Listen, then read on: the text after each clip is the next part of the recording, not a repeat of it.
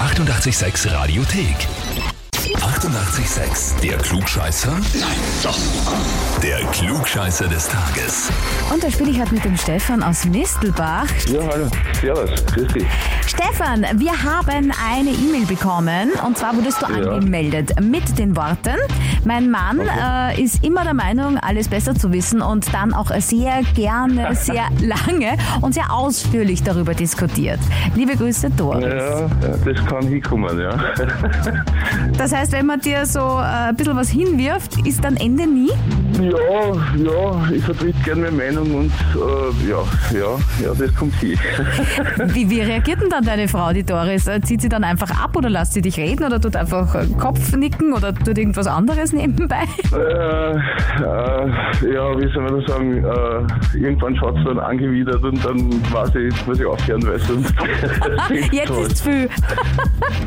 Jetzt ist viel dann, genau. Dann hängt der Haussegen wieder schief. Ja, der hängt wahrscheinlich vorher schon ein bisschen schief. Ja, da, da, das ist immer eine Gratwanderung, Stefan, gell? ja, ja. Aber ich meine, jetzt muss man es halt überprüfen, gell? Es bleibt mir eigentlich gar nichts übrig. Okay, okay, okay.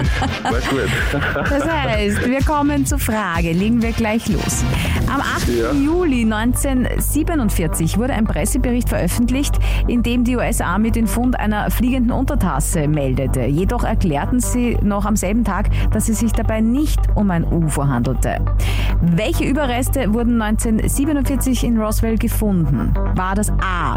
Überreste eines Aufspürballons, B. eines Satelliten oder C. eines Modellflugzeugs? Äh, ich, ich glaube zu wissen, dass das ein Wetterballon ist, aber dann wird das wahrscheinlich der Aufklärungsballon sein, schätze ich mal. Der Aufspürballon. Ja, Doris, es tut mir so leid.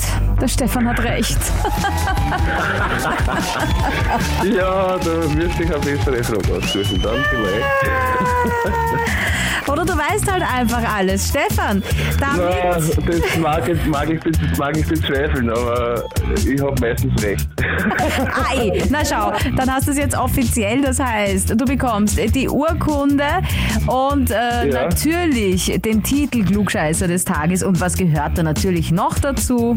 Das klugscheißer heferl Klasse. Ja, Oh, Ja, genau. super. Ja, perfekt, vielen, vielen Dank. Und wen kennt ihr? In der Familie, im Freundeskreis, in äh, der Lebensgemeinschaft, Mann, äh, Frau, der oder die immer alles besser weiß? Dann sofort anmelden online Radio 886 AT. Die 88,6 Radiothek. Jederzeit abrufbar auf radio886.at. 88,6. Eighty-eight, sex.